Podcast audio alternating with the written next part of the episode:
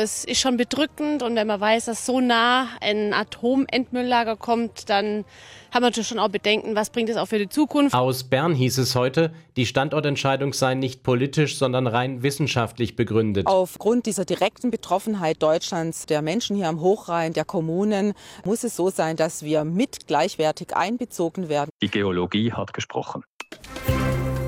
News Junkies. Verstehen, was uns bewegt. Ein Podcast von RBB24 Inforadio. Hallo und herzlich willkommen zu den News Junkies an diesem Dienstag, den 13. September 2022. Hendrik Schröder und Christoph Schrag sagen guten Tag. 50 Jahre lang haben die Schweizer ein Endlager für ihren Atommüll gesucht. Jetzt ist der Ort gefunden und er liegt direkt an der Grenze zu Deutschland. Dieses Gebiet heißt nördlich Lägern und äh, ja, sitzt quasi auf einer Schicht aus Tongestein. Und da drin, in diesem Tongestein, da soll jetzt ein Endlager, das Endlager entstehen. Auf der deutschen Seite der Grenze liegt Hohentengen am Hochrhein in Baden-Württemberg. Und das Gebiet äh, wiederum auf der deutschen Seite ist bei der Endlagersuche hierzulande komplett ausgeschlossen worden. Trotzdem soll dieses Tongestein unter nördlich Lägern am besten geeignet sein, um den Atommüll der vier Schweizer AKW, der vier verbleibenden Schweizer Atomkraftwerke für immer aufzunehmen mhm. und das, nachdem die Lagerstätte vor sieben Jahren eigentlich schon mal verworfen war. Also wie kam es zu dieser Entscheidung? Ist das schon das letzte Wort? Wie sicher ist das Endlager und was bedeutet das für uns hier in Deutschland? Das sind die Fragen, mit denen wir uns heute beschäftigen wollen, hier bei den News Junkies. Wir kennen das ja in Deutschland auch, ne? Ich meine, seit Jahrzehnten auch hierzulande wird ja ein Endlager für den Atommüll gesucht und es wurde ja auch schon hart gekämpft äh, gegen alle möglichen Lagerstätten, wie zum Beispiel äh, in, in Gorleben oder mhm. Schacht-Konrad-Region, äh, mhm. wo ich aufgewachsen bin. Aber während wir jetzt gerade nochmal von vorn angefangen haben und eine Karte mit möglichen Gegenden gerade erst malen, sind die Schweizer schon weiter. Nach 50-jähriger Suche auch da gibt es jetzt eine eindeutige Empfehlung für eben diese Gemeinde nördlich Lägern an der Grenze zu Baden-Württemberg. Es ist eine interessante Entscheidung, finde ich, weil der Ort wurde ja schon mal angeschaut und mhm. dann verworfen. Also 2015 war das, vor, vor sieben Jahren. Und da, da, damals hieß es, ja, es würde da große bautechnische Schwierigkeiten äh, geben und der Bürgermeister der Gemeinde Hunteng in Deutschland, der hat es ja natürlich damals schon sehr aufmerksam verfolgt und der will sich sogar erinnern, so liest man, dass man damals sagte, jeder renommierte Experte, jede Expertin weltweit, die würden sofort die Finger von diesem Endlager da lassen. Ja, das ist wirklich interessant, weil genau das jetzt äh, will die Behörde in der Schweiz als Pluspunkt verstanden wissen für diesen Standort. Also die NAGRA, das ist äh, diese Organisation, die für die Endlagersuche zuständig ist dort. Äh, da hat der Chef jetzt. Warte, ähm, die NAGRA, NAGRA muss man vielleicht einmal, die Nationale Genossenschaft für die Lagerung radioaktiver Abfälle. Abfälle ne? Genau, da hat der Chef jetzt Matthias äh, Braun gesagt, dass man sich die Gegend trotzdem nochmal genauer angeschaut hat und zwar diesmal viel genauer. Und deswegen hat man da jetzt äh, neue Erkenntnisse und die sind viel besser als vorher. Und es hat sich herausgestellt, dass die Festigkeit des Gesteins etwa doppelt so gut ist, wie das damals im vorsichtigen Szenario bewertet wurde. Es war ein zu vorsichtiger Entscheid. Wir werden sicher auch in Zukunft lieber zu vorsichtig entscheiden. Im Nachhinein ist man klüger und wir haben sicher viel daraus gelernt. Im Nachhinein ist man klüger, wir haben viel daraus gelernt, ein paar Wortstanzen waren dabei, aber ähm, jedenfalls so wurde es begründet, dass nun doch äh, die Entscheidung für diesen Standort gefallen war und man kann sagen, der Bürgermeister von Hohentengen beim Württemberg, der hatte ja eigentlich schon aufgeatmet. Auf der anderen äh, Seite, ne? Auf der anderen Seite ja, aber auch die Menschen in der Schweiz, in, in, in nördlich Lägern, das ist ja auch nicht so, dass die Hurra schreien, weil die ein mhm. Endlager mhm. kriegen, also die haben alle gedacht, nee, bei uns kommt es nicht hin. Es hieß nämlich danach, der geeignetste Standort wäre eigentlich weiter südlich, äh, nur halt in der Nähe einer Stadt, Stadt, die das Endlager erst recht nicht haben wollte. Unser Korrespondent Matthias Zahn in Genf hat das mal für uns ähm, zusammengefasst. Als Favorit unter den Standorten galt lange Zeit das Zürcher Weinland. Auch deshalb hatte es wohl in nördlich Lägern kaum Proteste gegeben. Vor Ort wird nun spekuliert, die Nagra wolle den Weg des geringsten Widerstands gehen ich finde den Gedanken nachvollziehbar. Es ist jetzt eine Spekulation, eine Unterstellung, aber die Zürcher wollten das nicht. Da geht eine ganze Stadt auf die Barrikaden. Mhm. Ja, und deswegen hat man halt so diese kleine Gemeinde nördlich Läger nochmal genauer unter die Lupe genommen. Das ist jetzt, also, ne, ja. Ähm, also der Chef der Nagra, den wir gerade auch schon gehört haben, der hat diese Bedenken natürlich auch kommen sehen und hat deswegen bei einem Pressetermin betont, dass es rein geologische Gründe sind, warum der Atommüll in nördlich Lägern an der deutschen Grenze so gut aufgehoben ist. Und das liegt an der Schicht aus einem speziellen Tongestein dort. Ja. Dieses äh, Gestein, das nennt sich Opalinus und ist super zur Einlagerung, erklärt eben der Chef von der Nagra, Matthias Braun. Drei ganz wichtige Eigenschaften dieses Gesteins sind wichtig für das Tiefenlager. Erstens, es ist sehr dicht.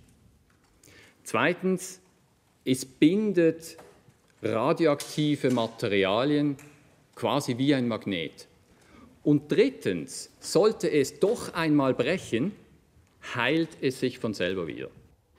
Was für eine Wunderwaffe. Äh, Matthias Braun hat übrigens in einem Radiointerview mit dem Schweizer Rundfunk noch einen ganz tollen Satz gesagt, den haben wir im Intro schon gehört. Da hat er gesagt, die Geologie hat gesprochen, womit er natürlich sagen wollte, es ist gar keine politische Entscheidung, nee. sondern eben eine geologische. Aber es klingt, als wäre das äh, völlig alternativlos und auch überhaupt gar nicht anzuzweifeln. Ja, das ist sehr praktisch. Also der Befund der Nagra ist jedenfalls, dieses Gestein hat die beste Barrierewirkung. Da kommt nichts durch. Und ursprünglich sei man wohl der Meinung gewesen, das liegt alles zu tief. Deswegen diese bautechnischen Schwierigkeiten, die man 2015 angenommen hatte und sich dann eben woanders anders umgeschaut hat. 900 Meter tief nämlich.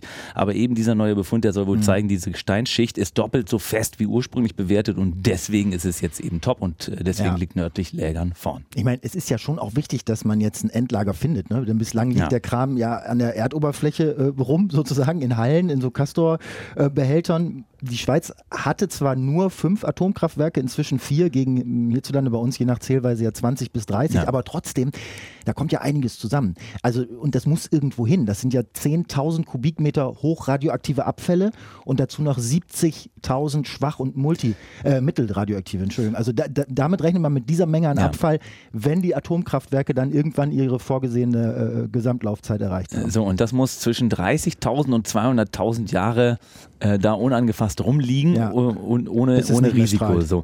Also die Nagra sagt, sie haben seit 2015, wo sie nördlich Lägern eigentlich verworfen hatten, nochmal neun neue Bohrungen in große Tiefe gemacht. Und das war wohl alles sehr aufwendig und sehr teuer. Und das Ergebnis ist jetzt eben dieser Opalinus, dieses Gestein, das ist eben einfach am besten geeignet. Soweit die technische Expertise, das muss man einfach auch mal hinnehmen. Und der Chef Braun belegt das nicht nur mit dieser Festigkeit, die man da wohl festgestellt hat, sondern zusätzlich auch noch mit den Spuren von Wasser, die man da wohl gefunden hat. Mhm. Und das ist wohl das älteste Wasser, was sie überhaupt jemals gefunden haben. Also äh, das ist noch altes Meerwasser. Da muss also irgendwann mal ein Meer gewesen sein. Verstehe. Und das muss da eben seit Ewigkeiten gebunden sein. Ja. Und was, wenn das Meerwasser da noch ist, warum ja. soll da nicht radioaktiver Müll noch Millionen naja, Jahre sein? Also die Argumentation ist in sich auf jeden Fall schlüssig und sinnvoll, aber es ist ja auch noch nicht das Ende. Also es ist ja erstmal nur die Empfehlung, ne? Und mhm. die muss jetzt äh, äh, noch von Regierung, vom Parlament abgesegnet werden. Die Grünen, die Schweizer Grünen haben das schon angekündigt. Sie stimmen nur zu, wenn die vier noch aktiven AKW im gleichen Schritt ein eindeutiges Ablaufdatum kriegen. Haben die noch gar nicht, was ne? sie bisher in der Schweiz noch nicht haben. Und selbst wenn das durch ist, dann kann es ja in der Schweiz immer noch ein Referendum geben mit einem Volksentscheid. Stimmt, also, äh, sag mal, final entschieden ist das noch lange nicht. Aber es ist erstmal das Ende von dem Prozess der Nagra. Das hat der Chef deutlich gemacht. Sie haben jetzt, also technisch, ne, sie haben jetzt so viele Daten, dass nördlich Lägern, also dieses Gebiet da äh, auf der anderen Seite von Baden-Württemberg, das liegt eben eindeutig vorn mit den ganzen technischen Datenpunkten, die sie haben. Und das äh, liegt auch gegen Zürich Nord vorn, was wir vorhin gehört haben, wo wohl die Erdbebengefahr wohl auch nochmal größer war. Also nicht nur die Protestgefahr, mhm. sondern auch die von Erdbeben. Und äh, die Nagra sagt, also von ihrer Seite stehen jetzt im Grunde die Bauunterlagen aus. Das muss jetzt noch gemacht werden, dass man also guckt, wie man da genau genau baut. Mhm. Die sollen äh, 2024 soweit sein, dann Genehmigung bis 2030 und dann eben Betrieb ab 2050. Wenn nichts dazwischen kommt. Wenn nichts dazwischen kommt. Die Frage ist ja jetzt, wie finden wir das? Also mhm. jetzt nicht du und ich nur, äh, so. sondern überhaupt. Ne? Reaktionen darauf ja. gab es ja einige und so richtig begeistert ist auf deutscher Seite fast niemand, wenn ich das richtig sehe, oder? Ja, vor allem in der Gemeinde Hohentengen in Baden-Württemberg, den Bürgermeister haben wir ja hier schon ein paar Mal zitiert. Äh, das liegt quasi direkt gegenüber. Äh, es gibt auch noch ein paar andere Gemeinden äh, rundrum, wo überall erstmal alle Alarmglocken geschrillt haben. Also die haben da natürlich überhaupt keinen Bock drauf. Ähm, ich habe mal ein paar Stimmen aus der Gegend mitgebracht. Es ist schon bedrückend und wenn man weiß, dass so nah ein Atomentmülllager kommt, dann haben wir natürlich schon auch Bedenken, was bringt es auch für die Zukunft und auch für die eigenen Kinder, was bedeutet das? Ja. Die Stimmung ist für uns ernüchternd, bedrückend, ein äh, bisschen verängstigend, für uns nicht richtig nachvollziehbar. Ja? Also dass das erstmal diffuse Angst macht, so ein Endlager vor der Haustür zu haben, das finde ich auch total nachvollziehbar. Total, ja. Aber ich meine, was fürchtet man da jetzt genau? Weil wenn du mal guckst, Du hast das ja vorhin schon angesprochen, äh, wie der Schweizer Atommüll nämlich derzeit gelagert wird, ja. oberirdisch, ja, in Castorbehältern Und zwar auch 15 Kilometer von der deutschen Grenze entfernt. Also da hat man doch lieber den strahlenden Müll unterirdisch, oder? Also findest du nicht? Ja, weiß ich nicht, wie ich das finde, aber ich denke mal, den Leuten da vor Ort geht es um drei Sachen. Nämlich A, dass man auf deutscher Seite Angst hat, Einbußen im Tourismus zu haben. Mhm. Ja, dass da keiner mehr hinkommt, wenn man weiß, da ist das Endlager. Ach, das dass die Grundstücke dann nichts mehr wert sind, mhm. ja, weil all die Leute da abhauen und keiner mehr diese Grundstücke kaufen äh, will. Und dass man eben was von der Strahlung äh, abbekommen könnte oder das Grundwasser äh, verseucht werden könnte. Also das sind, glaube ich, so mhm. die, die Hauptbedenken, die man also, da Also hat. zur Strahlung und zum Grundwasser habe ich was gelesen dazu, äh, haben sich die Schweizer Behörden geäußert, beziehungsweise das erklärt. Also die Schweizer rechnen da mit einer Strahlung von 0,001 Millisievert durch den Atommüll. Also was im Grunde, wenn man genau hinguckt, eigentlich gar nichts ist. Also Millisievert, das ist ja die Einheit, in der man Strahlung ja. misst. Ne? Ja. So, und allein die natürliche Strahlung, der die Menschen in Deutschland ausgesetzt sind, liegt wohl bei zwei Millisievert. Also nicht hinterm Komma, sondern ja. vorm Komma. Zwei Millisievert. Mhm. So, die kommt zum Beispiel aus dem All, diese Strahlung. Und der Grenzwert, was ein Mensch ohne ein höheres Krebsrisiko angeblich vertragen kann, äh, liegt bei 20 Millisievert. Mhm. Also wenn man jetzt dagegen nimmt 0,001 Millisievert mehr Strahlung, das äh, wirkt jetzt für mich, äh, als, als äh, wäre das zu vernachlässigen. Und was mit dem Grundwasser? Also was ist, wenn, der, genau. wenn, wenn da irgendwie genau. diese, dieser genau. Atommüll ins Grundwasser sickert? So, jetzt wenn die Behälter, in denen der Atommüll lagert, wenn die irgendwie nass werden sollten und dann rosten, undicht werden, äh, dann äh, gelangt Radioaktivität, das ist dann äh, sozusagen die Gefahr durch zig Gesteinsschichten immer weiter nach unten, nach unten, nach unten bis ins Grundwasser. Ja. So, und das würde zwar ein paar tausend Jahre dauern, aber ausgeschlossen ist ist es eben wohl nicht. Allerdings wirklich nur, wenn diese Behälter nass werden.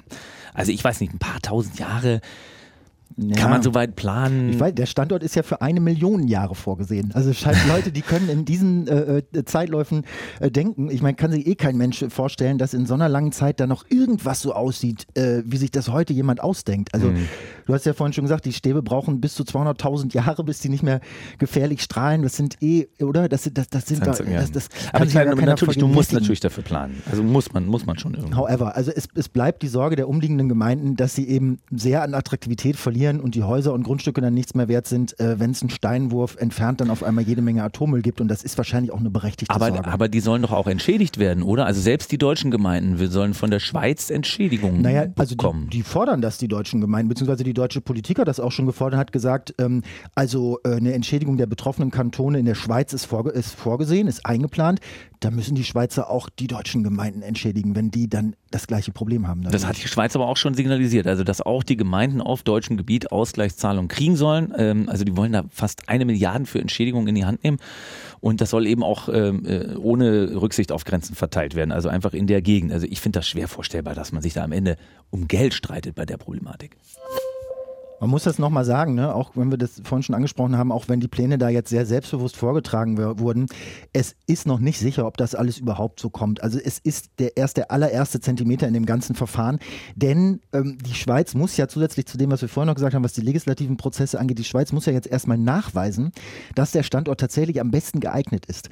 Und da wird es eine Expertenkommission geben äh, mit Leuten aus beiden Ländern, mhm. die das dann prüft und bewertet. Und das ist auch noch völlig offen, äh, was da rauskommt. Dazu hat sich die Bundesumweltministerin Umweltministerin Steffi Lemke auch schon äh, geäußert und die hat gesagt, also so meinte sie, Sicherheit und Geologie sind die wichtigsten Kriterien und dass man den Schweizer Vorschlag dann eben auch genau prüfen muss und auch wird. Ja, kann man prüfen, wird man prüfen, aber rein rechtlich, jetzt wenn wir es mal ganz zu Ende mhm. bringen, Worst Case, kann Deutschland da überhaupt nichts machen. Also es gibt keinen Klageweg, wie man das verhindern könnte und auch wenn alle Seiten betonen, man arbeitet da schon zusammen, entscheiden wird das am Ende die Schweiz. Also Deutschland, äh, also gesetzt, diese Gutachten mhm. verlaufen alle positiv, kann Deutschland da überhaupt nichts mit bestimmen. Okay, wir, wir haben aber gesagt, da sind ja schon noch ein paar politische Hürden zu nehmen. Äh, also das Ganze muss A noch durchs Schweizer Parlament, B wird es dann sehr wahrscheinlich, wie könnte es anders sein bei den Schweizern, hast du ja auch schon gesagt, ähm, noch eine Volksabstimmung geben. Ja. Ne? Und dann Baustart 2045, erste Nutzung 2050. Ja. Also ich meine, das ist auch schon noch ganz schön lange hin. Ja, klar. Also wenn man sich überlegt, aber ne, was in Deutschland in Gorleben los war. Also in Gorleben das ist ja ein Zwischenlager für Atommüll. Sieht man schon angekettete Schweizer. Wie heftig da, nee, ich glaube eher auf deutscher Seite. Also ja, wie so. heftig da die Proteste waren über viele Jahre. Und ich glaube, das sind schon auch Befürchtungen, auch aus der Region, dass äh, Atomkraftgegner und Gegnerinnen da richtig Alarm machen könnten. Mhm. Und zwar über einen sehr langen Zeitraum, während das Ganze geplant und gebaut wird und so. Also das wäre bei einem Endlager, was nicht so dicht an der deutschen Grenze liegt, mit Sicherheit nicht so dass deutsche äh, AtomkraftgegnerInnen dann äh, möglicherweise da so heftig protestieren werden. Kennen auch keine Grenzen, natürlich. Äh, ich finde es auch nachvollziehbar, weil äh, was es nämlich auch noch nicht gibt, ist äh, äh, so eine Art von Notfallplan. Und der ist zum Beispiel bei der deutschen Endlagersuche vorgeschrieben. Also das ist ein, äh, ein Must. Das muss man haben. Der Notfallplan, wie man den Müll im Ernstfall nämlich da wieder rauskriegt, so, wenn doch was ist. Genau. Mhm. Also wenn das Gestein jetzt doch nicht so geil ist, wie ähm, nach den neuen Tiefenbohrungen festgestellt äh, und dann nicht so performt, wie man annimmt, oder, oder es doch noch zu größeren Erdbewegungen kommt, obwohl das eben Zürich Nord äh, schlimmer treffen soll. Ja. So, also was macht man dann, wenn es eben doch nicht ja. so kommt, wie man gemessen hat? Mhm. So, dafür brauchst du einen Notfallplan Fahrplan dazu musst du belegen können, dass du das Zeug dann auch noch wieder rausholen kannst. Und das kritisieren Schweizer Umweltverbände und da könnte ich mir vorstellen, schließen sich die Deutschen an. Ja. Aber ich meine, immerhin werden die Schweizer in ihrer Suche, das muss man auf der anderen mhm. Seite auch wieder sehen, die werden halt langsam konkret. In Deutschland weiß man noch gar nicht genau, wo der Atommüll hin soll. Du hast eine Karte, da sind 50 Prozent weiß und 50 Prozent in verschiedenen Farben schraffiert. So, und da will man jetzt äh, bis 2031 ein Lager gefunden haben und dann geht das bei uns ja erst los. Weißt du, was ich schade finde, gerade wenn man das so gegenüberstellt, mhm. äh, dass es überhaupt keine Pläne gibt, das Lager gemeinsam zu nutzen. Also Stimmt. könnte man doch eigentlich auch Stimmt. gemeinsam bauen, gemeinsam verantworten, gemeinsam nutzen, aber beide Seiten, sowohl Deutschland als auch die Schweiz, beide Seiten schließen das kategorisch aus. Äh, die Deutschen sagen, nein, wir sind für unseren Müll selbst verantwortlich, wir machen ein eigenes Lager hm. und die Schweiz hat schon den Riegel vorgeschoben äh, und da kann man offizielle zitieren, die sagen, das sei ein anerkanntes Prinzip, dass jedes Land seinen Abfall selbst entsorgen muss. Basta, Punkt. Und das verstehe ich nicht, warum man nicht, wenn zwei befreundete Länder mit einer gemeinsamen Grenze dasselbe Problem haben, nicht auch gemeinsam eine Lösung suchen. Da könnte könnte man dann doch vielen Leuten viele Sorgen ersparen, weil es sich eben auf einen Standort konzentriert. Ich weiß nicht, ob du den Schweizern erklären kannst, dass sie den Atommüll von unseren 30 Atomkraftwerken dann auch noch bekommen. Ich vermute, am Ende ist das einfach alles eine Frage von Kompensationszahlung. Ja. Wahrscheinlich ist das jetzt rechtlich zu schwierig und zu kompliziert. Und wenn beide Länder das sofort ohne sich auf einen anderen zu beziehen, ja, ablehnen. Also das klang auf jeden Fall in der gesamten Recherche, in der gesamten Debatte als das Unmöglichste überhaupt, dass es ein gemeinsames Atommüllendlager geben könnte. Das waren die News Junkies für heute. Vielen Dank für euer Interesse und wie immer danke für eure Meinung, eure Haltung, euer Feedback zur Folge. Schickt uns das gerne an newsjunkies.rbb24inforadio.de. Tschüss, ciao und bis morgen sagen Christoph Schrag und Hendrik Schröder. Ciao, ciao. News Junkies. Verstehen, was uns bewegt. Ein Podcast von RBB24 Inforadio. Wir lieben das Warum.